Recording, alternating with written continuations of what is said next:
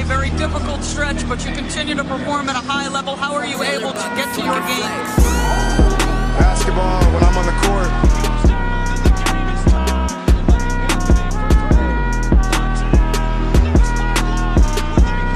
Rebecca, in the future, when you interview me, can you please take off your damn heels? He said, I'll present you, provided you let me wear your heels. We'll save that for later.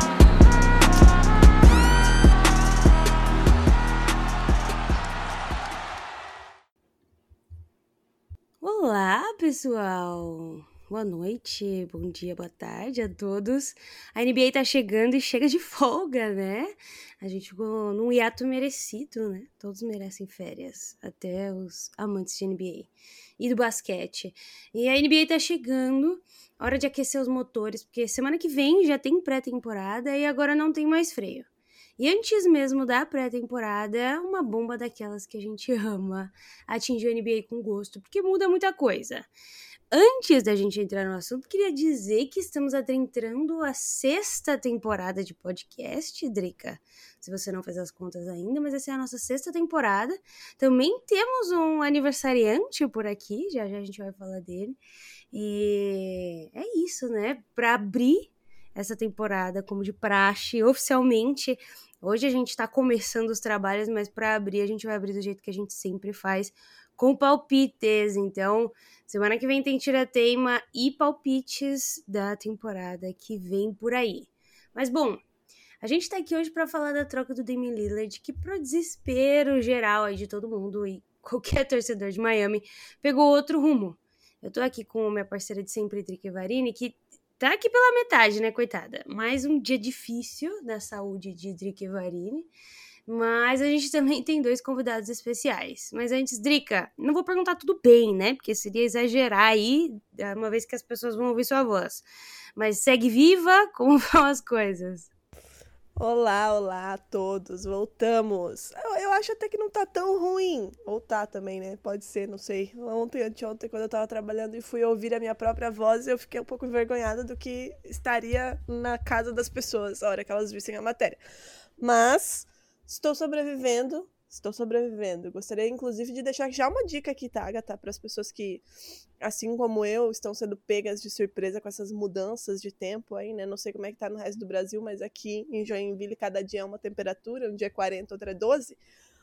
Chá de orégano, minha gente, é muito bom pra garganta. É horroroso, o gosto é horrível, mas reza a lenda que é muito bom pra garganta. Na semana que vem a gente vai tirar aí a prova, né? Se eu tiver melhor, é porque dá para colocar aí um carimbo que é de fato bom. Mas, assim, bem, né? Você bem, tá indicando o chá sem saber chá. se ele funciona. É porque veio de uma fonte confiável. Então eu Entendi, quero, eu quero acreditar que é bom, entendeu? Eu já fiz, horroroso, inclusive, péssimo. O gosto não recomendo, mas vai dar bom, vai dar bom. Semana que vem você vai ver como minha voz vai estar melhor. Mas eu tô bem, tô bem. Tô bem me preparando psicologicamente para não ver Marcos Smart, né? Ainda não, não, ainda não aceitei bem isso aí. Mas não é o, o, tema de hoje, né? O tema é outro. É outra, outra torcida que tá sofrendo, é outra torcida que tá feliz. É sobre isso que a gente vai falar hoje. E Agatha, não lembrava que era a sexta temporada, tá? Não lembrava. Não tinha feito essa conta ainda. É uma honra estar ao seu lado por tanto tempo. Diga-se de passagem, estamos aqui firmes e fortes todo esse tempo. E como você falou, o nosso, o nosso primeiro convidado, que eu vou introduzir aqui agora, estava de aniversário essa semana também, né? Com o glorioso, grandioso, que a gente tanto ama, Café Belgrado. Mas esse cara que tá aqui, ele é amigo, ele é parceiro. E eu tava conversando com ele, ele inclusive tava dando uma bronca, Agatha, quero te dizer, tá? Ele tava dizendo, segundo ele, aí nas contas dele, já fazem duas temporadas que ele não aparecia por aqui para gravar um podcast inteiro com a gente só mandava áudios, algumas participações em áudios. Inclusive, ele vai ser né, convocado para o nosso episódio de palpites deste ano, dessa temporada. Mas agora ele está aqui para um episódio inteirinho ao nosso lado. E para falar sobre esse assunto que vai, mexeu também lá, né, no glorioso, grandioso Phoenix Suns. Seja muito bem-vindo novamente à sua casa, Lucas Nepopop. Olá, Drica, olá, Agatha, olá, amigos e amigas do NBA das Minas. É uma honra sempre voltar aqui, é uma honra. E acho até que Ah? menti pra você, viu, Drica? Se não me engano, Olha eu aí, estive aqui em maio. Olha como tu que é, eu cara. Era bem o que eu ia aqui em falar, sabe? Olha como ele é! Ele me Então, veio mas. com. Queria saber se a Drica lembrava de mim, Cara, mas eu pelo jeito Covid, não, eu tô né? morrendo, Olha aí, tá tudo três assim. anos. E você veio com esse migué pra cima de mim. Ele jogou dois anos nas minhas costas. Me deixou com peso na consciência. E veio em maio. Que absurdo. Peço perdão pela mentira, Drica. Não vai ser a última né? vez, Não foi a porém. primeira e não será a última. Mas diz aí, Lucas, você tá de aniversário. Café Belgrado. Fa- faça faça o seu jabá, é. Faça o seu jabá, vai. Então, a gente tá com seis anos e um dia hoje, né? Completamos seis anos e eu tô, assim, é a nossa sétima temporada agora que vai começar, então eu tô um pouco confuso, porque se eu não me engano, um do- dos primeiros perfis que deu boas-vindas ao Café Vixe. Belgrado foi o NB das Minas, pro É mundo todo dos mundo podcasts. péssimo de conta aqui, né? Então- Pelo amor de Deus. Então eu acho que vocês vão pra Pode sétima a gente- que temporada, a gente tá? não saiba a nossa É, idade. Com certeza é, é muito plausível essa possibilidade. Pode acontecer. Se eu não me engano, vocês já tinham Mas episódio vamos- lá. a, quando a gente vai começou. encarar sim É. né, essa- esse nosso erro de conta. É, eu e a Agatha não estávamos. A gente não deu as boas-vindas pro Café Belgrado, né? Porque a gente não fazia parte do podcast. Então vamos, vamos encarar dessa maneira, tá? Ok, tudo bem. Mas é uma honra estar aqui e por um motivo tão nobre, né? Uma troquinha nessa off-season que tava precisando tanto de uma troca, né? E aliás, troquinha não, né? Trocaça. É, Damian Lillard envolvido, Drew, Drew Holiday, Yannis de alguma forma envolvido, né? Muito Phoenix Suns, que é o que o povo gosta. Então, tô animadíssimo para esse podcast de hoje. Animado também porque, poxa, seis anos já de Café Belgrado. É, é bem surreal, a gente não imaginava chegar a tanto, mas agora a gente também não, não imagina a nossa vida sem, né? Então, sei lá, vamos fazer 50 anos algum dia de Café Belgrado e vai ser bem legal. E, e todas as vezes que eu venho aqui eu lembro, né? O NBA das Minas é, sempre teve um carinho enorme pela gente, até poucas vezes merecido, mas é um perfil que a gente ama muito e quer estar sempre ao lado. E sempre que eu faço uma live, eu coloco lá minha canequinha do NBA das Minas à mostra, porque é um orgulho grande ter, né, ter estado ao lado de vocês esse tempo todo e continuar sendo chamado mesmo falando tantas Cara, barbaridades no imagina se ele já tá mentindo pra gente agora, com seis anos. Imagina daqui, assim, sei lá, 44 no caso, né? Ele falou 50. tu- A gente tá lascado. Então, eu não minto, eu não minto pra NBA das Minas, eu minto ah, pessoa tá. Ah, então física. teu problema é comigo, beleza. Não, A- é- a- é- até porque gente- eu assisto as lives do Café Belgrado. Tudo bem, né? a gente vai se resolver depois, tá, Lucas Holanda? Deixa pra lá. Eu assisto as lives Ok. do, do Café Belgrado, estou sempre presente, diga-se de passagem. Mas, falando em quando tudo era mato, né? Seis anos atrás, falando em dinossauros do basquete, se é que a gente pode se intitular assim na NBA TT, está aqui também André Mori. O André, eu chamei ele para fazer parte do podcast da- do episódio de hoje. Ele falou: ah, obrigado por lembrar, como se ele não fosse aí, sempre ali no, no hall da fama dos convidados, né? Sempre uma pessoa que a gente pensa quando precisamos falar sobre trocas e, e decisões complexas. Então, André, seja muito bem-vindo para mais um episódio. Ah, brigadão, Agatha, Drica Lucas. Sempre um prazer estar aqui gravando com vocês e vamos lá, falar dessa... Era a hora, né? O trocadilho tosco com o apelido do Dame, mas finalmente a troca saiu. Acho que foi uma das novelas mais chatas que a gente viu nesses últimos anos aí de, de NBA. Pelo menos teve um, um plot twist aí no final, que ele não acabou em Miami, né?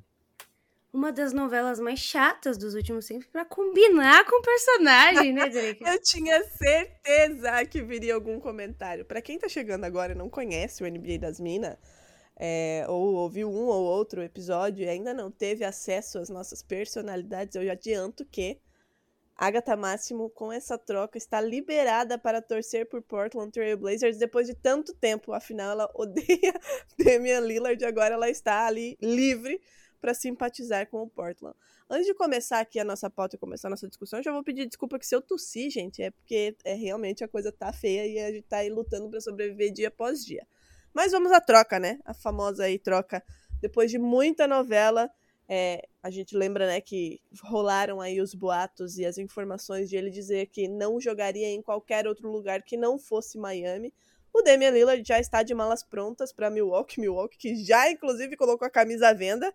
E pela primeira vez na carreira, ele que tem 33 anos vai jogar por outro time que não o Blazers. A troca envolveu o Portland, Bucks e o Suns. O Bucks recebeu o Lillard, o Portland ficou com Drew Holiday.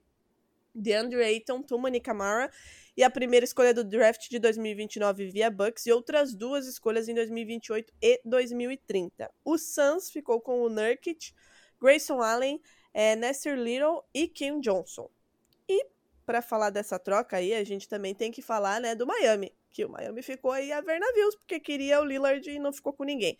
O Lillard tinha deixado mais do que explícito que o destino que ele queria é, era Miami. E após essa troca aí pro, para o Bucks, o Butler, inclusive, aí disse que a NBA deveria ficar de olho nesse negócio e tudo mais, e o Tyler Hero também se manifestou.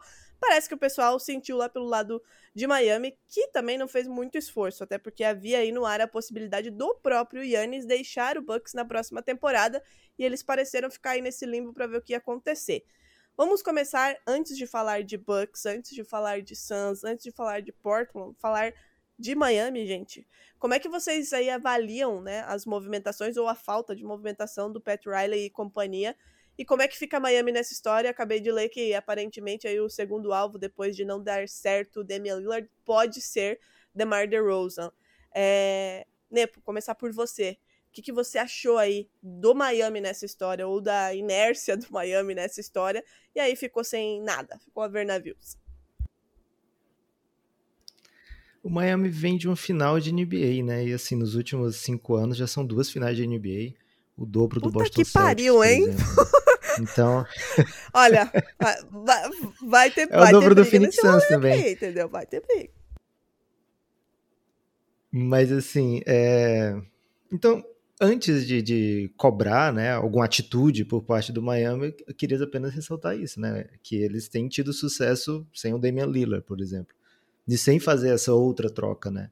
Lógico que a temporada passada foi por um caminho bem esquisito, né? O time chegou ao segundo jogo de play-in depois de perder para o Atlanta Hawks, então ficou por um fio, né? Essa, essa ressurreição do Miami. Então, de fato, a equipe estava procurando está, imagino, né? Procurando se reforçar e trazer um nome de peso, é, formar, né? Junto com o Jimmy Butler e o Adebayo um quinteto de mais imposição, digamos assim, mas não dá para cobrar do Miami é, como a gente precisa cobrar do Bulls, por exemplo, né? Que de fato o Bulls não está conseguindo entregar nada, o Miami tem conseguido, né?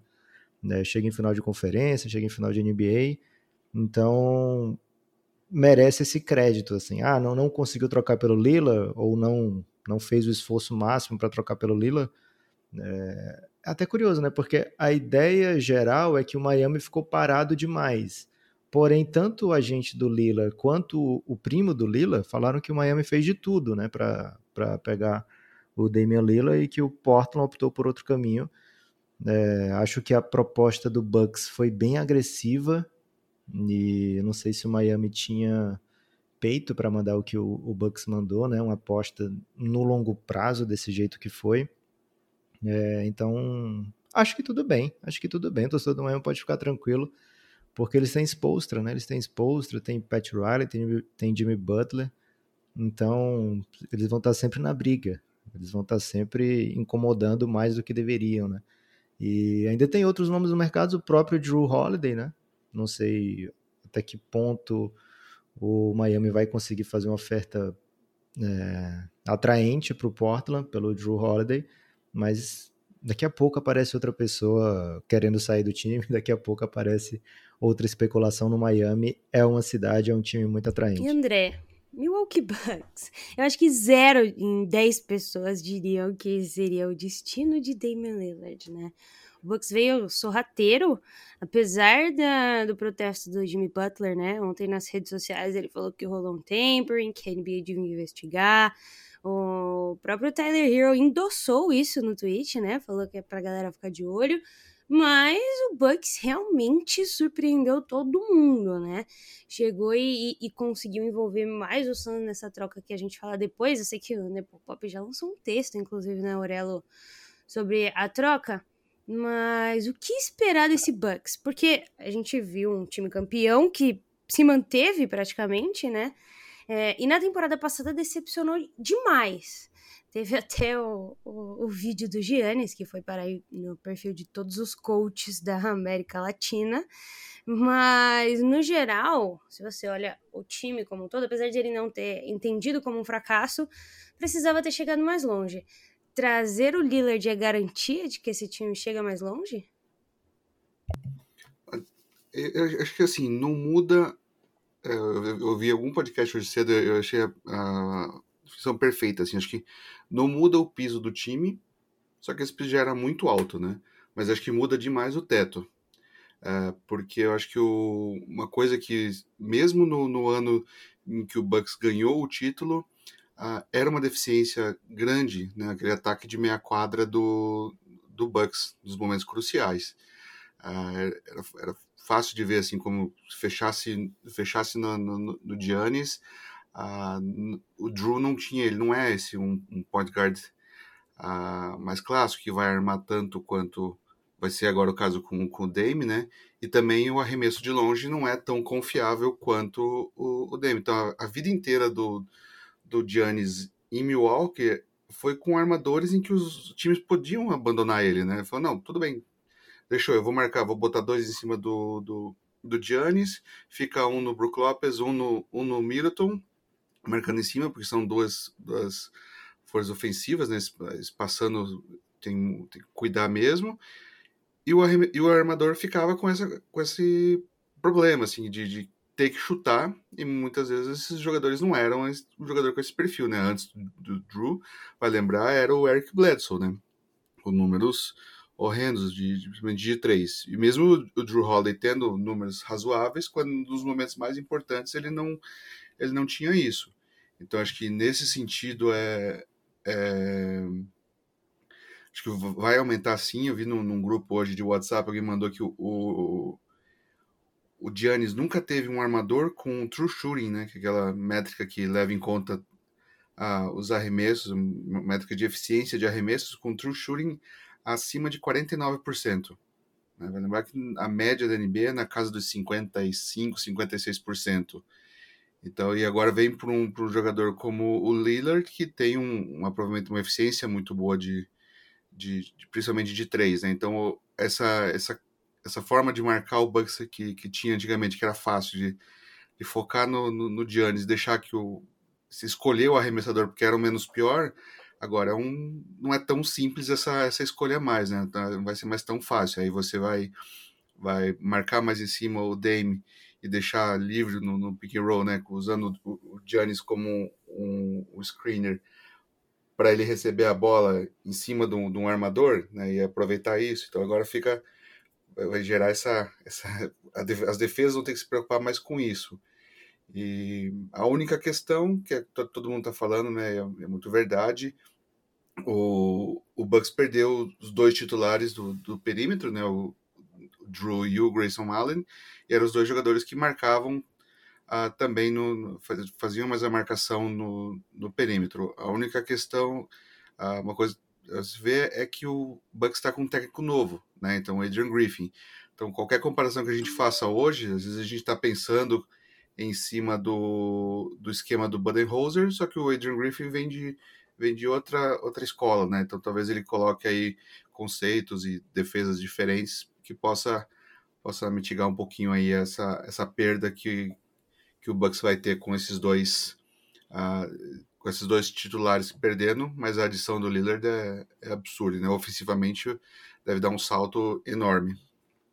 Cara, o Celtics que se lascou nessa história, né? Porque arremessador de perímetro, o Chris Middleton já batia na gente de maneira extraordinária. E aí vem o Damian Lillard, né? Como se não bastasse ter um, agora vai ter dois. Mas, é, André, eu queria te perguntar, e a gente sempre te chama aqui no NBA das Minas para falar sobre teto salarial, né, mudanças de cap space, inclusive, né, a gente fez nessa, nesse ano um episódio sobre isso. Se vocês tiverem alguma dúvida com relação às novas regras, é só voltar aí no feed, a gente tem um episódio com o André. É, como é que fica essa questão no Bucks, né? Porque por mais que tenham saído mais jogadores, a gente está falando de um contrato e de um salário de Damian Lillard, né? Queria que você falasse um pouquinho sobre essa questão, sobre essa flexibilização e como é que ficou a situação financeira e de movimentações para o Milwaukee Bucks. Então, isso é uma coisa até que é, é eu vi pouca gente falando uh, que o, o Drew Holiday ele tem uma player option para o ano que vem, né, para a temporada que vem, 24 25. Então ele daqui poucos dias ele estaria elegível a uma extensão de 223 milhões e 4 anos. Né? Então tem muita gente que está falando assim, nossa, o, o Dame agora vai receber nos próximos 4 anos 216 milhões, né? Uh, o Bucks estaria né, com, com, a, com, as costas na parede pro, com, com, o Drew, se ele quisesse colocar a faca né, na, na, no, no, pescoço do, do Bucks, o Bucks teria pouca, pouquíssima coisa a fazer. Porque para a temporada que vem, né, vou lembrar que eles já têm o Giannis ah, com, com contrato, já tem, renovaram o Middleton né, também, o Brook Lopes também assinou por dois anos, Bobby Portis, Pat Connaughton, né, depois aí já cai para os jogadores lá de, de final do, do, do, elenco, mas só esses nove jogadores já estaria quase a 130 milhões. Eu, eu, são nove jogadores e 130 milhões, se não me engano, para o cap do ano que vem, que está estimado em 142. Então, se o Bucks não pagasse o Drew Holiday, né, apesar dele ter falado que ele queria renovar, ele queria ficar, né, ele está começando no final de carreira, mas talvez ainda consiga um, um, contrato grande, talvez não como o Fred Van Fleet com, com, com o Rockets, né? Mas tinha esse risco do, do, do Bucks ficar sem o Drew, deixar ele, ele acabar saindo pela, pela free agency e só ter a mid-level para pagar, que é em torno de 12, 13 milhões. É o contrato que o Dennis Schroeder recebeu esse ano do, do, do Toronto Raptors, né? Então, isso também entrou na conta, né? Com certeza entrou nessa conta do, do Bucks e falar assim, poxa, eu vou ter que pagar. Então, entre eu pagar 200 milhões, eu prefiro pagar para o Drew ou prefiro pagar para o Dame, né? Então, acho que a decisão foi mais ou menos por aí. Daqui para frente, o time fica entra num, num território, nesse território aí da, da segunda April, né? Como, como o Suns. Então, daqui para frente, as, as, escolhas já, já não tinham, né? Já, já tinham trocado praticamente todas. O, uh, primeiro pelo Drew, agora pelo, pelo Dame. Então, eles vão depender de desenvolvimento interno, que mostraram um pouquinho. Tem o AJ Green, que é um um armador que eles apostam muito, e teve, foi, foi two-way ano passado e assinou esse ano um contrato para próximo do, do, do mínimo. Ah, pegaram o Tai Tai Washington, né, que tinha sido 29 escolha no ano passado do, do Rockets, ah, foi trocado e dispensado. É, eles também estão apostaram agora como two-way. Então acho que é daqui para frente vai ter que ser muito isso. Né? Vocês vão pegar jogadores assim menores, aí tendo que desenvolver internamente, aproveitar muito, usar as segundas escolhas. Essa, essa temporada eles pegaram dois jogadores em, na segunda escolha do draft, né? um deles o André, Jackson Jr., que era muito falado, um jogador de, de um, um wing, né? que foi muito no final da primeira rodada, segunda, era muita gente de olho nele, e o Chris Livingston.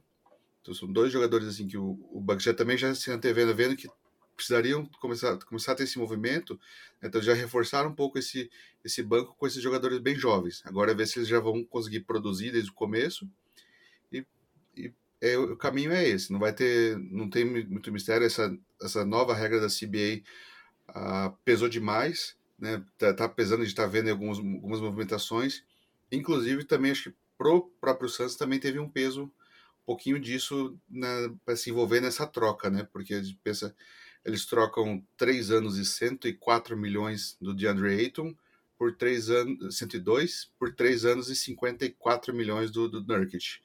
Né? Então, assim, é quase metade do salário.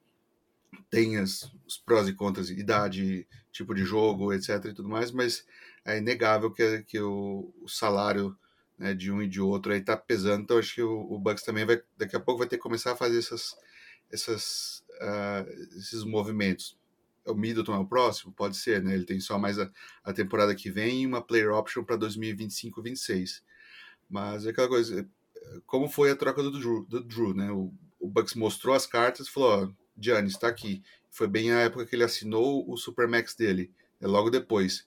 Uh, o Giannis, mês, esse mês passado, né? Ele foi a dois deu uma entrevista para o New York Times e participou de um podcast. E os dois falou assim: É, não sei se eu assino, vou precisar ver se o Bucks tá, tá sério nessa, nessa coisa de, de ser vencedor, de querer disputar. E agora eles vão e entregam o Dame para ele, né? Então, não, eu não acharia estranho ele também já assinar uma a extensão que ele está elegível também, são quase 200 milhões para três anos que ele, que ele pode colocar mais no, no contrato dele.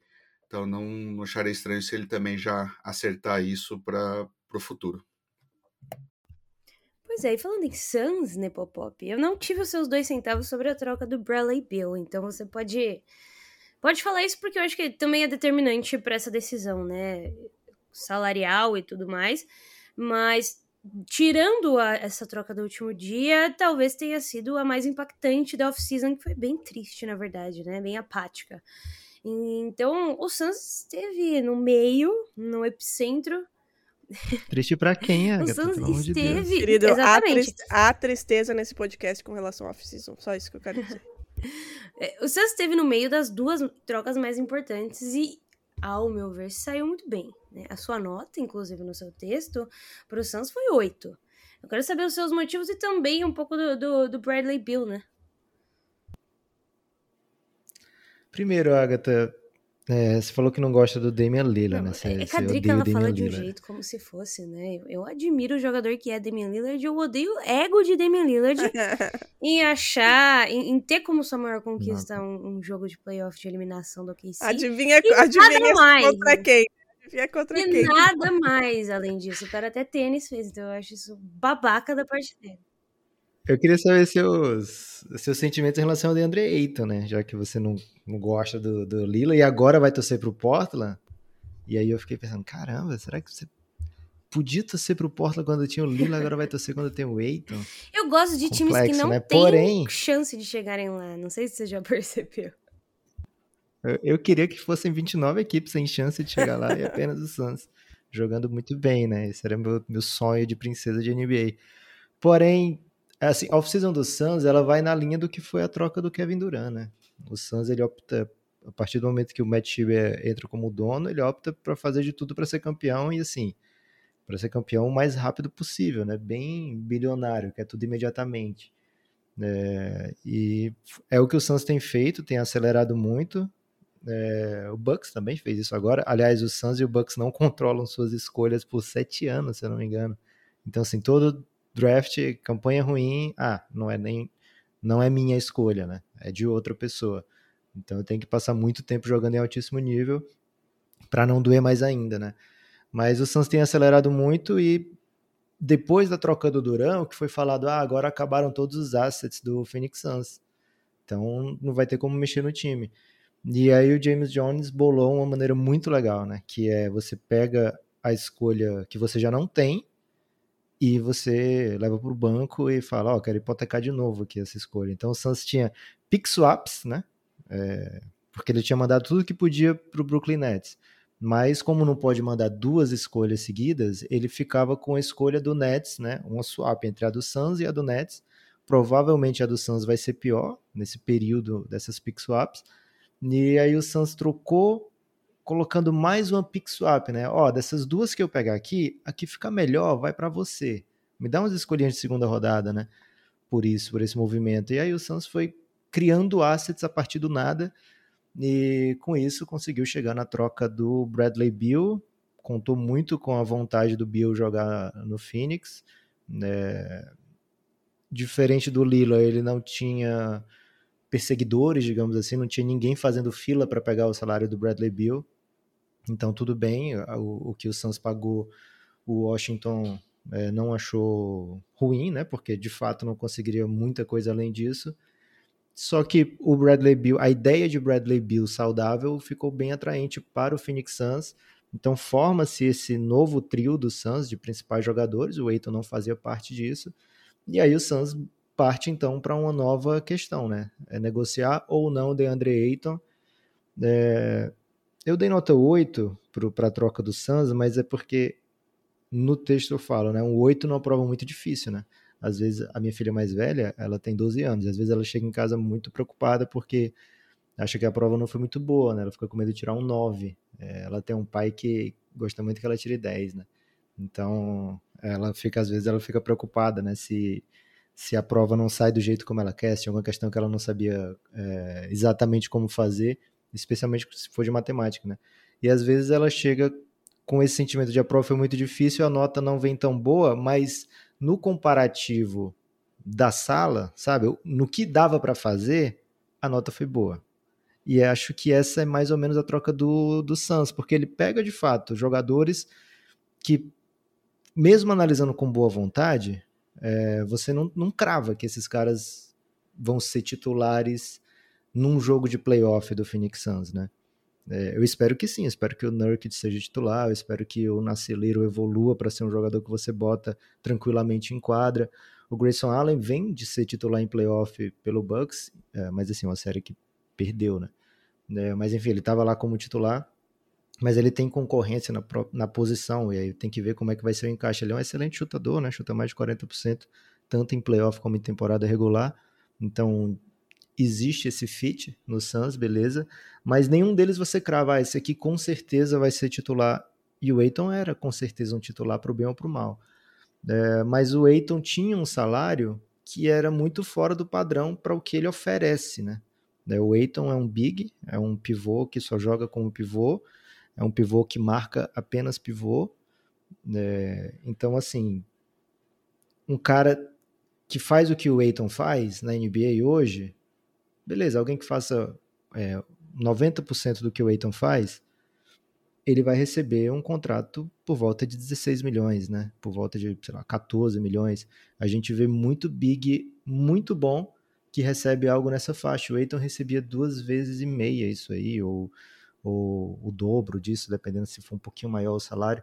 É, então, assim, 34 milhões por ano para o Eiton é muito, né? É muito. É, o Suns não tinha o que fazer, porque o Pacers ofereceu, o Suns tinha que cobrir na época. É, mas existia um teto para o que o Suns conseguiria de fato numa troca do DeAndre Ayton. Então, assim, acho que o Suns salvou muito bem a situação, porque ele traz um big que na carreira, defensivamente, ele foi melhor do que o Ayton. É, embora nos últimos dois anos dê para ver claramente que ele tá muito velho para a idade dele, né? A movimentação dele já não é tão boa. Ele tem 29 e eu tenho 38, né?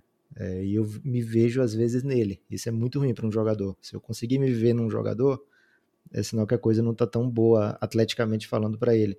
Então, o Nurkic, na teoria, sabe, se o melhor Nurkic aparecer, ele vai oferecer um upgrade em relação ao Aiton.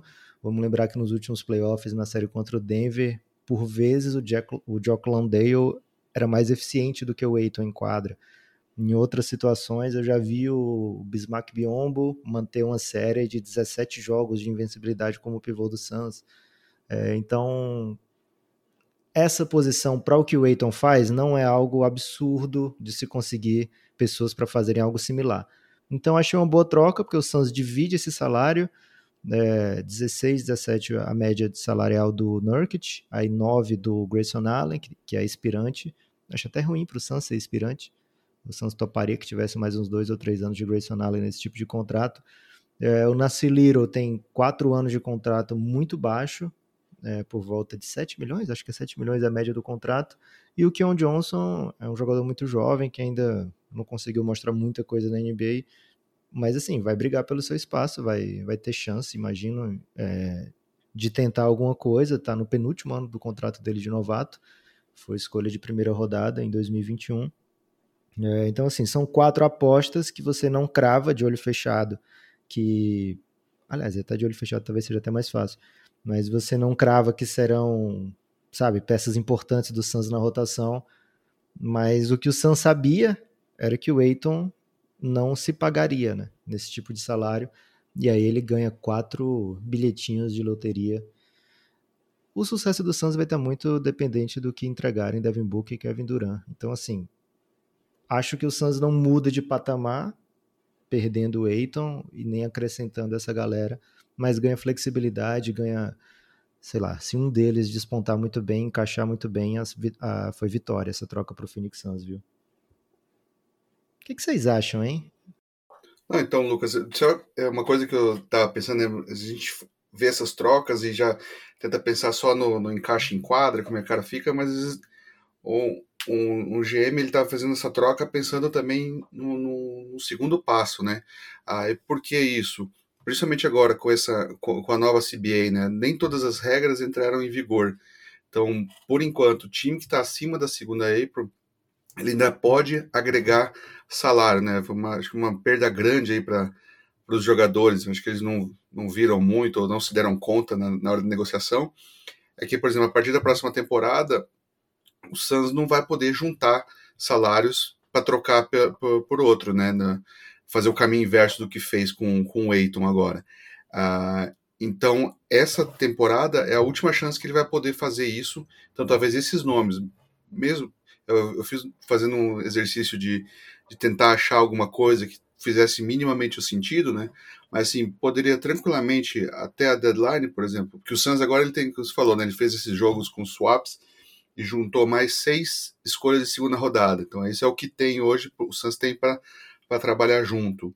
Mas se, por exemplo, pegar um Nurkic e o Keon Johnson, que tem papo que talvez ele seja um dos dispensados aí, porque o Suns já tem mais do que 15 jogadores né, no, no, no elenco. Mas vamos, vamos por, por, exercício, contar que ele está lá ainda.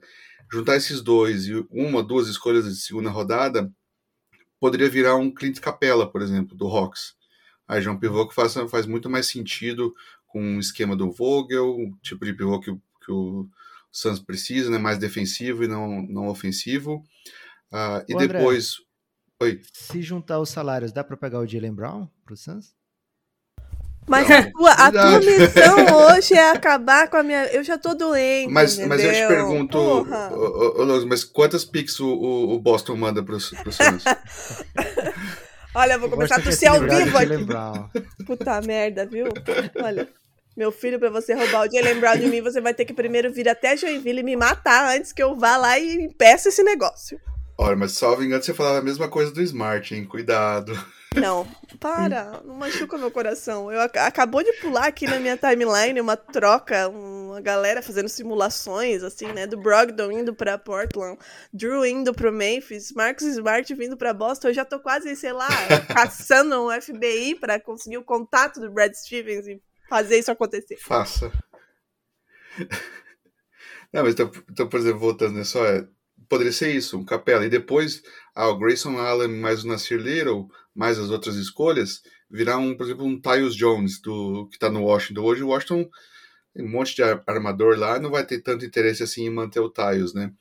Ah, aí então a gente estaria falando um time completamente diferente, né? Um elenco muito mais coeso, pensar com, no banco, né? O, o Suns teria um banco com o Tyus Jones, uh, o Drew Banks, que é um pivô bem, bem ok. Foi curioso que o, o Suns pegou os dois pivôs do, do Blazers da temporada passada, né? Uh, o Keita Bates Diop, uh, Yuta Watanabe. Então, assim, faz, faz mais sentido, né? Do que a gente pensar, tentar pensar só nos, nesses jogadores que chegaram ontem aí em, em Phoenix. Uh, então é esperar para ver. É a última chance que o, que o James Jones vai ter para fazer isso. Então, com certeza ele vai estar tá vasculhando tudo que é tudo que é negociação possível daqui até o até o fevereiro, né, até a trade deadline. É, e, e, vamos falar agora de reconstrução, que essa, essa é a minha área, né? É, de onde eu nunca saio, meu Deus do céu. Mas enfim, esse ano vem, calma. Eternamente reconstrução. Eu tive paciência até agora, chegou o momento de ser feliz, mas não é de Oklahoma City Thunder que vamos falar hoje, infelizmente. Vamos falar de Portland Trail Blazers, né? Scoot chegou, Scoot era oficialmente vai acontecer e desde o draft já, já existia toda essa especulação do Dame sair. E foi uma novela de muitos anos, na verdade, não é de hoje que existe que veiculam essas notícias e aí ele sempre renova, fala que a casa é dele, mas na temporada passada as coisas começaram a ruir de uma forma mais é, pública, né? O Dame começou a postar muita coisa e aí existiu toda essa problemática que para mim foi ridícula. Acho que o Ben Simmons estabeleceu um precedente horrível na NBA de, enfim, de decidir não jogar porque ele não queria ir para um time ou porque ele não estava mais feliz no time, enfim. É, apesar de estrelas, ainda é o trabalho dos caras e, e o Dame fez muito isso no começo. Depois estavam falando que era o agente dele, enfim. No final das contas, ele de fato queria isso para Miami. É, Raptors entrou nessa, nessa brincadeira, muitos outros times veicularam hipóteses, mas acabou pro, pro, pro Bucks. O Blazers demorou, mas chegou a uma conclusão. E aí eu queria saber o que vocês acham da conclusão do Blazers, né? Que teve muitas opções e foi em busca de conseguir exatamente aquilo que queria. Podia ter cedido alguma coisa pro Miami, quem sabe, é, enfim, para fazer rápido, mas preferiu segurar o rojão e não fazer só aquilo que o Dame queria, apesar de todo o respeito que um tem pelo outro. É, a troca de vocês, para vocês, é a melhor troca dessa off-season e talvez dos últimos anos por uma grande estrela? Assim, a melhor troca foi a do Gobert, né? Quem tinha o Gobert e trocou por aquele pacote todo é, foi, foi o grande vitorioso. A do Donovan Mitchell, acho que o Utah Jazz também consegue bastante coisa.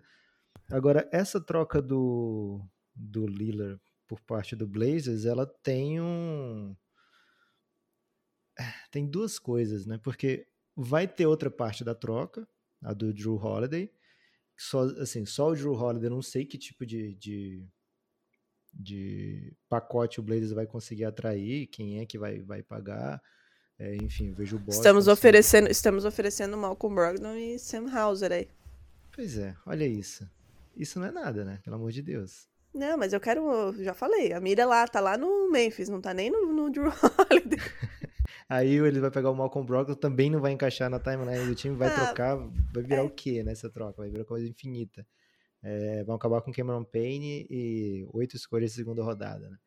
É, então, assim, eles vão fazer alguma coisa ainda com o Drew Holiday e acho que vai dar para julgar a troca como um todo, né? O tamanho do, do, do, do impacto no futuro do Blazers depois que isso acontecer. A tendência é que aconteça rápido, mas eles pegaram uma escolha, né, de fato, a escolha desprotegida de 2029 e duas pick swaps, assim, 2028 e 2030. A pick swap, ela começou a ser popularizada não tem tanto tempo assim, né? Quem é careca de NBA como eu, lembra quando era tão raro uma pick swap, mas começou a ficar muito popular porque é uma maneira de você aumentar as escolhas, né? As escolhas numa proposta. É, mas muitas vezes essas pick swaps não ocorrem, né? Porque o time que oferece e que pega o seu craque normalmente vai ter campanhas melhores do que a sua, porque você perdeu o seu craque, né? Só que no caso dessa troca específica, eles jogaram para 2028, né? A partir de 2028, o, Bucks já não tinha essas outras escolhas, porque quando eles fizeram com o Pelicans pelo Holiday, já tinha mandado essas pick swaps. Então já não tinha essas para trocar, então trocaram de 28 até 2030. É, 28 e 30 são pick swaps e 29 é a escolha, independente do, do que ficar. O Blazers não precisa mandar a sua por ela, né? Então, é, em 28 o Yannis não tem contrato. Hoje, hoje né? O Yannis não tem contrato e talvez ele assine um contrato que já tenha acabado antes de 2028 ou antes de 2030, que é quando né, tem a última pick swap, né? Então são e o Lila vai ter o quê? 38 em 2028. Então, é uma estratégia que, de fato, se você pensa hoje, vai entrar em o que em quadra do que chegou na troca do Lila? Talvez nada, porque o Joe Holiday é, ainda não foi trocado, não sabemos se ele vai jogar antes de ser trocado, não sabemos se ele vai. É, se bem que pela nova regra de descanso, eu acho que ele seria obrigado a colocar o Drew Holiday, né? Se o Drew Holiday estiver no elenco. É, mas o, o Bucks pode, o, desculpa, o, o Blazers pode acabar trocando o Drew Holiday também por, sei lá, contratos expirantes, jogadores não tão interessantes assim, e escolhas do futuro, né? Então seriam só escolhas do futuro. E para o Blazers isso é bem interessante agora, né? Porque eles não estão interessados em ganhar jogo. A campanha do Blazers provavelmente vai ser a pior da NBA nessa temporada. É, acho que eles têm, têm totais condições de conseguir esse feito. Né? Embora você pense que tem talento ali ainda, né? DeAndre Ayton chega legal, Scott Henderson ajuda. Você vê um Jeremy Grant que é um legítimo jogador interessante de NBA, é, o Shadon Sharp não é um bobo. Então, assim, tem alguma coisa ali, dependendo do que vier na troca, pode, pode ser que esse Blazer se meta ali no, no pelotão de baixo, fique no nível de Detroit Pistons, San Antonio Spurs, sabe? Mas ainda deve ser uma das quatro piores campanhas da liga, vai ter ótima chance de pegar uma das quatro primeiras escolhas. E acho que é o que o Blazers está mirando no, no momento, né? Pegar escolhas altas nos próximos drafts e quando esse time tiver formado, né, tiver jogando para ganhar, vai ter essas escolhas do Bucks que não, hoje não sabemos. O Bucks não sabe o que trocou pelo Damian Lillard, né? O Bucks não tem ideia do que, que vai mandar pro Blazers pelo Damian Lillard. E isso é muito bom pro Blazers, pro Bucks, acho que mesmo, ah, vão ser duas escolhas top 5. Eu acho que eles assinariam do mesmo jeito, né? Eles não, não teriam como arriscar a saída do Yannis daqui a pouco, né? Porque eles querem deixar o Yannis feliz e o Yannis está bem feliz com o Damian Lillard e deve assinar a extensão, né? Então, assim, foi arriscado por parte do, do Bucks, mas tudo bem também. É, e por parte do Blazers, você conseguiu adicionar pouca coisa para o seu time de agora, que eu acho que era a intenção, é, e não pegar jogadores interessantes era, acho que parte do plano do, do Blazers, que ele quer dar minutos para os seus jogadores, né? Fred Simons, é, Shadon Sharp, quer dar minutos para o Scott Henderson, e ver o que, que tem no DeAndre Ayton, né? O DeAndre Ayton agora vai ser, sei lá, um jogador vai ser utilizado de outras maneiras que não precisava, que o Suns não precisava, né? Então o Blazers vai ver o que, que tem nas mãos aí, sem nenhuma pressa para ganhar jogos. E lá em 2028, 2029, 2030 vai ter ótimas chances aí de adicionando talento num time que já pode ser competitivo, né? Algo que o Celtics fez muito bem, né, Drica? Ah. Quando já era competitivo e todo ano ganhava um, um presentinho misterioso do Nets, né? Todo, todo ah, amo, amo, amo, amo os presentinhos que vieram de Nova York, inclusive. Maravilhosos. Sempre, sempre que tenho a oportunidade, agradeço o pessoal do Nets por, por, por, essa troca maravilhosa. Mas, Nepo, enquanto você falava, é, eu ia te perguntar, estava aqui esperando você concluir, com relação ao DeAndre Ayton, né? Como ele pode encaixar nesse jogo do Scott Henderson? Porque o Portland, como você falou, claramente está mirando e fez as suas movimentações para um futuro começando a construir agora, como já deixou bem claro na hora do, do draft, né, do Scott Henderson. Como você acha que vai encaixar, você um exímio conhecedor de DeAndre Ayton, como você vê encaixando o jogo dele com o Scott Henderson, com esses outros jogadores mais jovens e com, essa, com esse planejamento do Portland de construir um time. Você vê o DeAndre Ayton é, dividindo um protagonismo com o Scott Henderson. Como que você acha que vai ser esse Portland, ainda que é, é, o objetivo, claramente não seja, né, brigar por nada nessa temporada, mas alguém vai ter que entrar em quadra, vai ter que ter aí, né, um desenho de jogo. Como que você acha que vai ser isso? Não queria ser um conhecedor de Deandre Ayton, né? mas é, né? Não queria, não queria que ele tivesse draftado pelo meu time, né? É, sonhei como um tolo por Luca Doncic, mas aconteceu. E, cara, o DeAndre Ayton é um jogador muito habilidoso para a posição, é um jogador que tem um mid-range muito acima da média. É... Agora, não sei se você quer o seu pivô arremessando mid-range na NBA. Acredito que não. Acho que ele tem arremesso, tem touch, né, para expandir o jogo ofensivo dele. Muito tímido para tentar uma bola de três pontos do DeAndre Ayton. Não entendi nunca por quê. É... até no college, se não me engano, ele tentava mais do que na NBA. Na NBA eu até fiz essa pergunta para o Monte Williams na bolha, que a gente fazia aquelas entrevistas que era tudo online, né? Então o Café Belgrado conseguiu se meter e eu perguntei para o Monte Williams, num jogo que o DeAndre Ayton arremessou uma bola de três pontos, eu perguntei, a gente vai ver mais disso do DeAndre Ayton? E o Monte Williams falou, olha, ele tem esse arremesso, mas não, não necessariamente faz parte do, do que a gente espera do jogo dele, do que a gente precisa, do que ele está confortável. Então, assim, não era plano. No Blazers, eu imagino que ele deve chegar lá. Assim, o, o Aiton ele tem um, um perfil de competidor um pouco diferente do, da média da NBA, né? Ele tá bem tranquilo, sendo bem pago. É, quando ele entra na NBA, ele fala que, assim, o, qual é o seu sonho de carreira? Ele falava que era ganhar o segundo contrato, né? É, ele ganhou um bom e belo segundo contrato. Então, assim, ele não talvez ele tenha isso, uma defasagem do, da competitividade que a gente vê tantas vezes ali embaixo do aro, né? Que ele recebe a bola e ele fica muito hesitante no que fazer. Né? Talvez como uma peça claramente preponderante dentro de um time, ele fique mais à vontade para experimentar mais, né? Para tentar é, expandir o seu range, para tentar, sei lá, definir mais as bolas ali, já pegar a bola quando ele receber, já pensando na definição da jogada. Então eu vejo como algo muito positivo para a continuação da carreira dele, ele ir jogar com tão pouca pressão agora no Portland Trail Blazers que vai estar tá muito disposto a a deixá-lo confortável, né? E acho que o Scott Henderson tem um jogo que encaixa muito bem com ele. O DeAndre Ayton evoluiu muito como jogador de pique com o Chris Paul e aprendeu muito. Assim, de fato, ele melhorou muito com a passagem do Chris Paul é, pelo Phoenix Suns ofensivamente. Né? Era o carro-chefe do, do Chris Paul, era o, o início da jogada com o pick and roll com o DeAndre Ayton, muitas vezes o double drag, que eram dois jogadores fazendo pick, né? Normalmente o Ayton e o Jay Crowder juntos. Então, assim, o Suns começava dali, né? Esse Suns que perdeu para o Bucks, ele muitas vezes começava dali e era coisa de é, três vezes a cada quatro posses.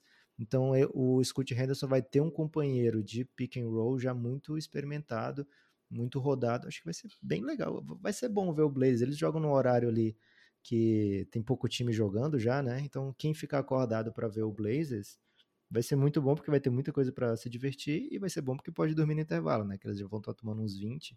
Aí você fala, é, tá tranquilo, né? já posso dormir. que, que, que animador você, né, Nepo? Que animador.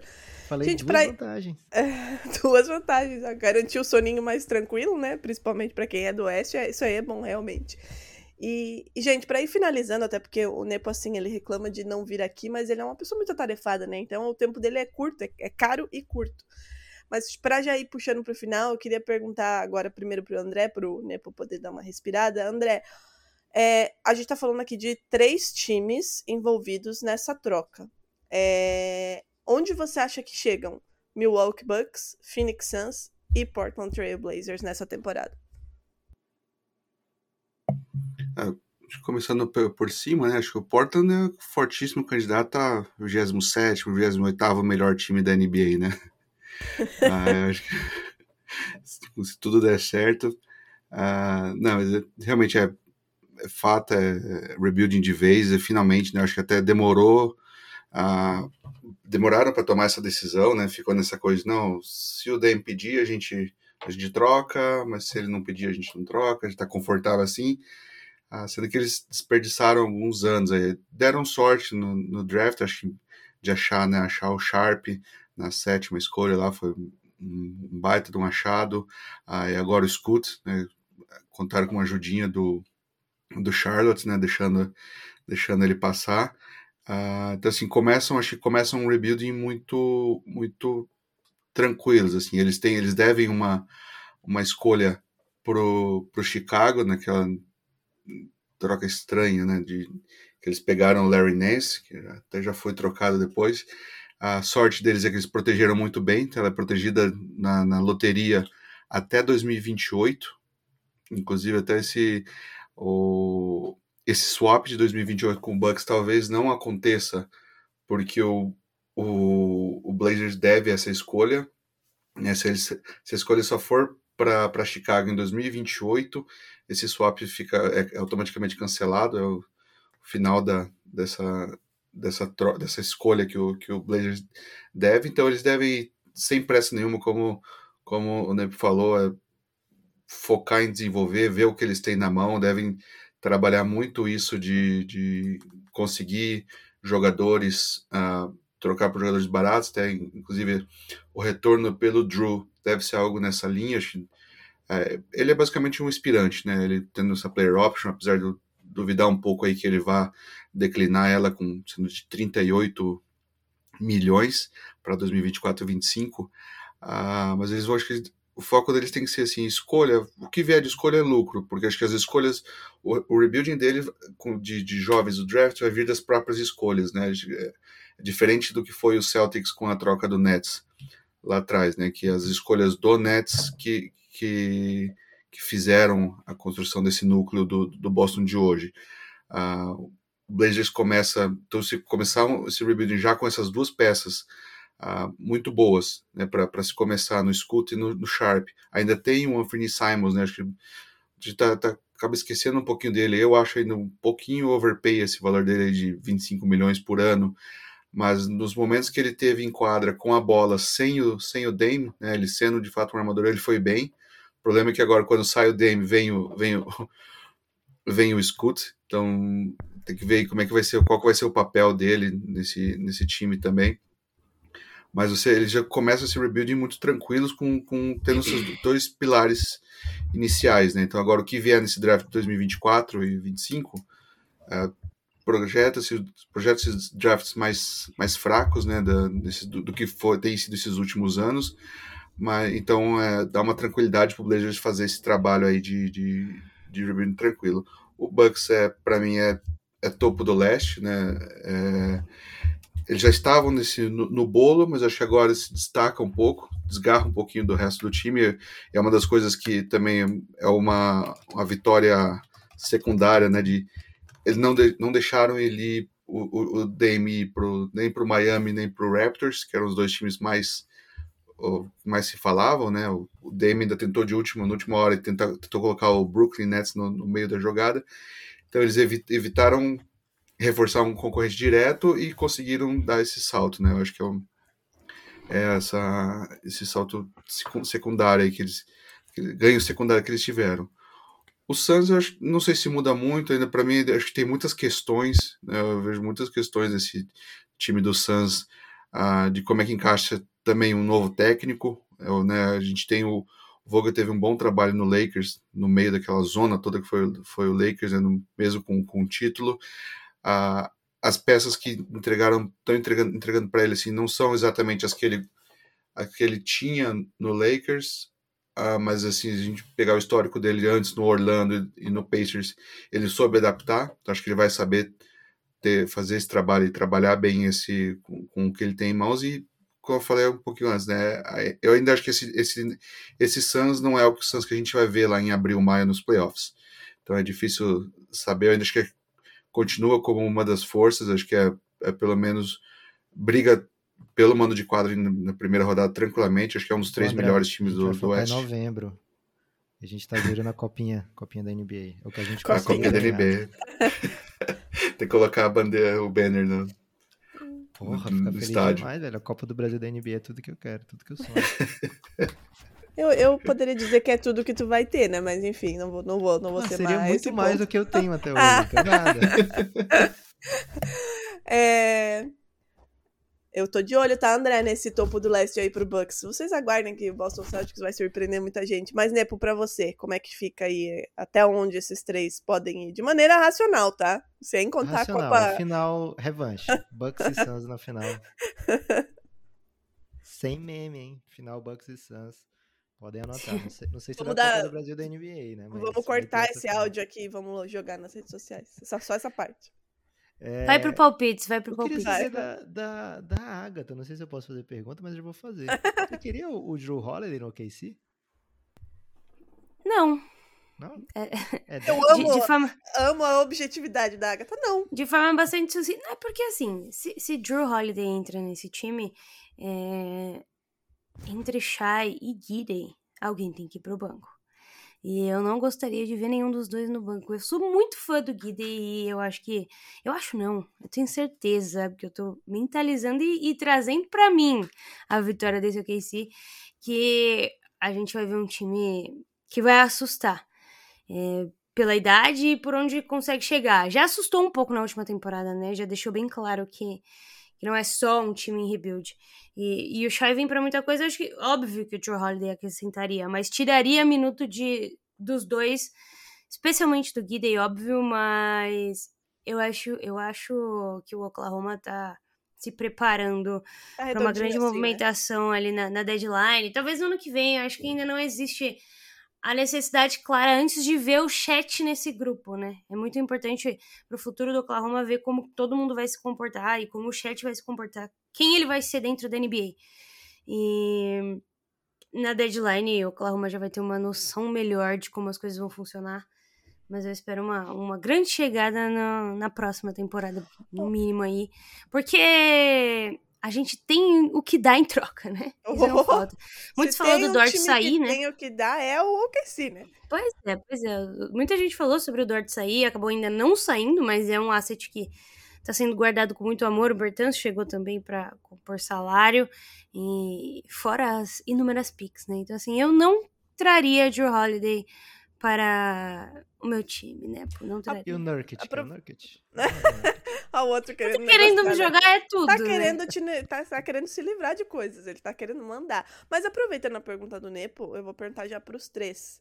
É, para onde vocês acham que o Drew Holiday vai, de fato? Onde que Portland pode ter alguma coisa a mais de, pra, pra levar, levando em consideração né, esse plano de futuro do Portland? Então, para onde vocês acham que ele de fato vai? E onde vocês acham que ele melhor se encaixaria? Podem começar, não De- precisam brigar, não precisam brigar. É, eu posso ir, então. Pode, vai. É, Qualquer time quer o Drew Holiday, menos a Agatha, né? Porque Não, ele é eu, eu também não quero, não. Ah, Não, não, sai fora. Eles são difíceis, né? É bom, o problema se- não se é eu não fosse querer ele, Eu ia querer muito mais. Com, É, a o per- com problema- a perda o- do, do Marcus problema- Smart, eu ia querer mais. O problema não é só ele chegar, o problema é o que tem que acontecer, entendeu? Então, enfim, vai, diz lá. Será que o Bucks topa o Nurkic, o Grayson Allen, algumas seconds?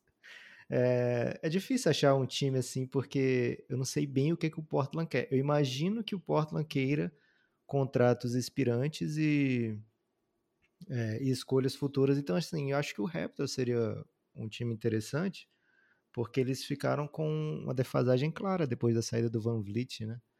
É, Mas aí eles não, não vão topar mandar o Anunobi, não vão topar mandar o Scott Barnes e nem o Pascal Siakam. Então tenho minhas dúvidas se eles conseguem montar alguma proposta atraente, desde que o Bucks top, por exemplo, mais pick swaps a partir de 28, é, qualquer time que consiga compor os salários está tá dentro do jogo, né? Então acho que o, o Boston é um candidato claro. Todo mundo ali tá com medo do Miami pegar o Drew Holiday. Então é, o, Bo- pro Boston, né? Você faz o que o André acabou de falar, né? Você pega o, o, o jogador, reforça seu time e evita um adversário de sair reforçado. No caso do Bucks ainda tinha um bônus, né? Que você o Miami estava de olho até no Giannis, né? O, o Knicks estava de olho no Giannis, então é, e você não quer nunca perder o Yannis, então é um, um bônus extra aí. É, o Knicks acho que seria interessante também pensar num Drew Holiday, acho que dá para jogar junto do dá para jogar junto do Jalen Brunson e eles têm uns contratinhos assim grandes, meio inúteis, né, como o do Fournier. Tem escolhas para trocar que não são deles, é, tem escolha do Dallas, tem escolha do Denver, se eu não me engano. E tem as próprias escolhas, então dá para fazer um pacote que não seja tão oneroso assim, né? Você coloca algumas escolhas, já fica mais bonitinho do que é, só, as, só as suas próprias escolhas, né? Então acho que seria um, um caminho interessante também por ali. Não, não acho que não tem como nenhum time do Oeste pegá-lo. Eu pensei no OKC porque é um time que eu acho que tá de olho no em, em fazer alguma coisa diferente, né? De voltar para playoff, né? A Agatha falou que fez, botou medo, mas foi só pro play-in, viu, gente? Foi pro play-in e perdeu logo, né? Então não botou tanto medo assim não, viu, Agatha? É, lógico, acho que a prioridade é o Chet Holmgren, ver o que, que ele pode fazer ali. Será que o Utah Jazz vai... Mas acho que tá cedo pro Utah Jazz. Vou cravar o Knicks aqui, hein? Deixar o Guilherme feliz. Vou botar o Drew Holiday no Knicks. Vocês ouviram primeiro aqui. Vamos ver, vamos ver se, se Lucas Nepopop vai cravar isso. E você, André? Eu, o Knicks é um destino bem interessante, fala, fala bastante dele, eles têm, né, como falou, 11, 11 escolhas, são sete próprias, mas quatro de outro time, então se, se o foco do, do Blazers é, é forçar a mão em picks, uh, vem de lá, tirando o OKC, óbvio, né, e, e, e o Rockets, também, acho que nenhum dos dois faz o menor sentido pensar no, no Drew. Uh, Cara, o Rockets seria massa, não é? Mas depois de dar 90 milhões quase, né, pro, pro, Bru- pro Dylan Brooks, né, O Van Vliet Você- também. e mais 140 pro Van Vliet, seria meio que assinar que, testado que, e fora não acreditar no Jalen Green, né. Será que eles ficam Esse é- assim, porra, vacilava, se a gente tivesse esperado, podia ficar com o Drew Holiday. Podia, sem, sem muito esforço, né. É, o, o Heat faria todo sentido. Um time que, aí eu, honrando que eu coloco na minha bio, né, de torcedor não não praticante do Lakers, seria o Clippers. O Clippers tinha interesse do Harden tá doido para ir para lá, mas eu acho que faria muito mais sentido o Clippers virar para o Portland. Inclusive, eles já já tem esse histórico, né, de conseguir coisas sem mandar nada pro, pro Blazers, então histórico de negociação entre entre front office sempre sempre pega, tem essa linha direta já. Uh, o Keon Johnson mesmo foi, foi a, a escolha que o, que o Clippers mandou pro, pro Blazers pelo Norman Powell, né? Então, não sei, talvez um, um retorno do Powell, mais retorno do. Tipo, devolver o pacote, né? Do, do que, que receberam pelo. Que receberam do, do Blazers. É mais uma escolha, porque também o Clippers também é o que eles têm para oferecer, é uma escolha de 2028 e a escolha de 2030. É porque até 2026 eles, eles devem pro uma parte dessa, dessa relação que é bem legal. O Steve Ballmer, que é o dono do Clippers, ele trabalhava junto com o Paul Allen na o Paul Allen, na Microsoft. E é o dono do Blazers que faleceu, mas provavelmente tem muitos amigos lá ainda. Tá aí a explicação, hein? Jornalismo investigativo do André. Tem um caminho para ir da a irmã do, a irmã do Allen, que é o do Paul Allen, que é, é a controladora do espólio dele, né? É. Eles mandam proposta pelo Windows Phone lá, um pro outro. Trocam ações da Microsoft por trás dos panos lá.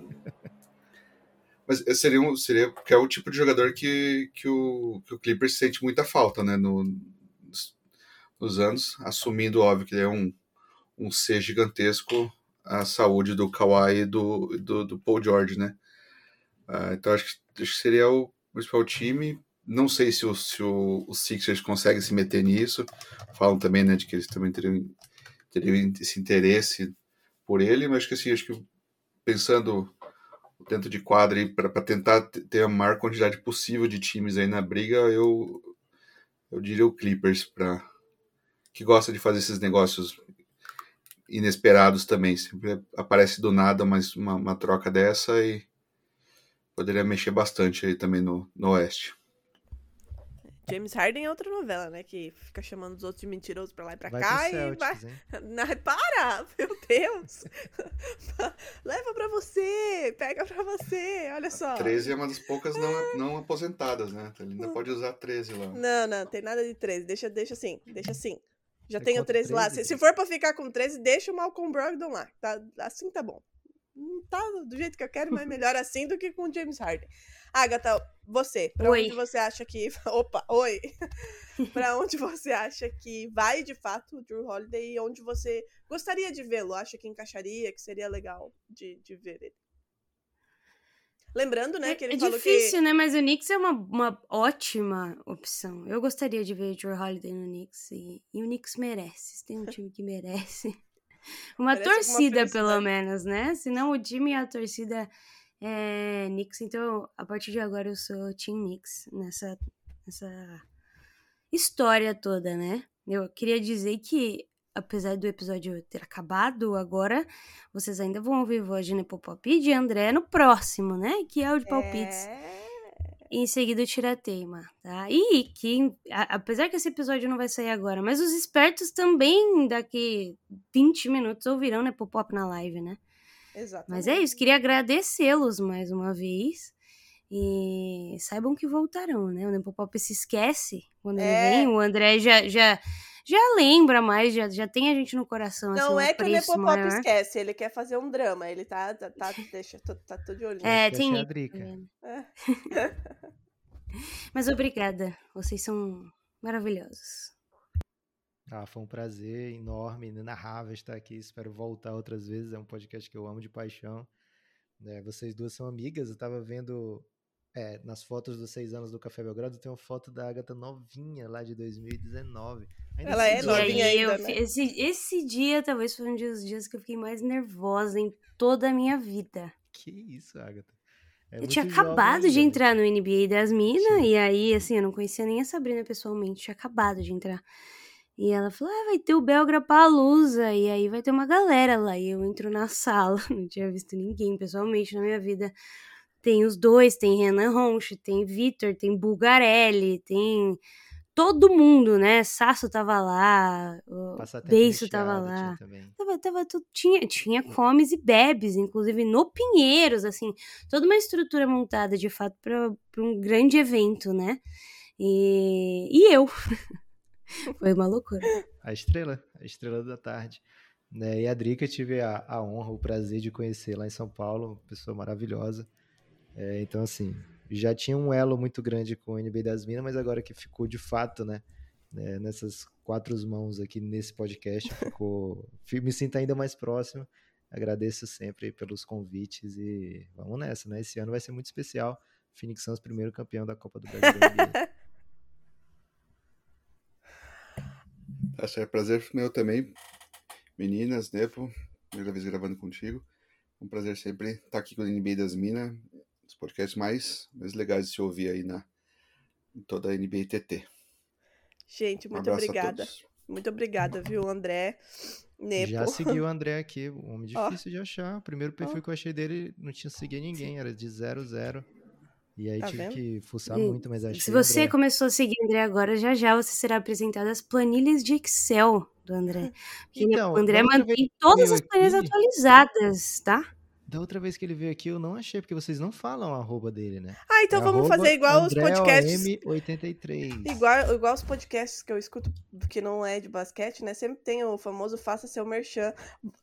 Nepo, vai que alguma criatura desavisada, sei lá, que vive em outro planeta, está chegando agora no mundo da NBA, faça o seu merchan. Divulgue as arrobas, os podcasts, as lives, tudo, vai.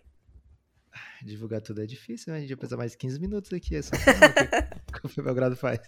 É, arroba o Café Belgrado, segue lá no, no X, né, no Twitter, que você vai receber aí toda a nossa agenda. A gente costuma fazer episódios diários e duas lives semanais, uma falando de basquete brasileiro, é, uma da tarde na segunda-feira e outra oito e meia da noite falando de NBA. E se tiver troca, se tiver alguma coisa assim que necessite de falar urgentemente, a gente faz uma live urgente também. Teve ontem, por exemplo, logo após a troca do Damian Lillard. Arroba o Café Belgrado. Siga, por favor, viu? Precisamos de seguidores. E o seu arroba. Sabe isso? Uma, um, um aviso aqui aos nossos ouvintes, Trica. Sabe o que significa essa recorrência toda deles? Hum, Apoios na Aurelo. Apoios na Aurelo, inclusive nesse mês, né, Popop é um apoiador da Aurelo. Esse mês a gente tá sorteando uma bola Spalding oficial, tá? Vou ganhar, hein? E aí. eu, eu atesto, eu atesto. Eu vi Nepopop já ganhou jogando. um Dame. Nepopop já ganhou um tênis do Lillard. É. Olha, Nepo, será que isso foi, Foi uma do- É um previsão? sinal. É um sinal. E eu quero dizer que eu já vi Nepopop Ah, foi do jogando. Donovan Mitchell, né? Eu já vi Nepopop em quadra, hein? Se ele, se, ele, se ele ganhar essa bola, ele vai fazer muita coisa. Não. Não. Então é isso. Essa, esse mês ainda, né? Pra sair episódio exclusivo do NBA das Minas. E, inclusive lá na, na Aurelo. Sigam a gente na Aurelo e o Café Belgrado. E agora é sua vez, André. Dê sua roupa. Arroba André OM, ou de ônibus M de, de Maria, 83. Assim, não é homenagem a nenhum, a nenhum jogador que tenha usado alguma lenda da camisa 83, é só meu ano mesmo, então sim, eu sou da velha guarda. Bem velha, por sinal. Indo pra 30 anos acompanhando a NBA. Então, a Agatha não tem nem isso de idade. Não tem mesmo. então, Tá chegando perto, tenho- já já vocês não vão mais poder fazer esse tipo de piada. eu tenho de minha é primeira lembrança de NBA tem 30 inveja. anos. sem inveja. Então vocês me acham lá e talvez em breve de volta no arroba basquete FM. Olha só. Tá, Olha. tá parado, mas estamos aí ensaiando uma volta para essa É temporada isso. ainda. Que grande notícia, hein, Agatha, pra terminar o podcast. Que Primeira grande mão. Pois notícia. é, pois é. Pois é, um dos grandes canais aí de basquete está, está voltando. Mas é isso, pessoal. Um beijo. Até semana que vem com ele, né? O Um beijo. grande episódio do NBA das Minas. Amo! Gente, até semana que vem.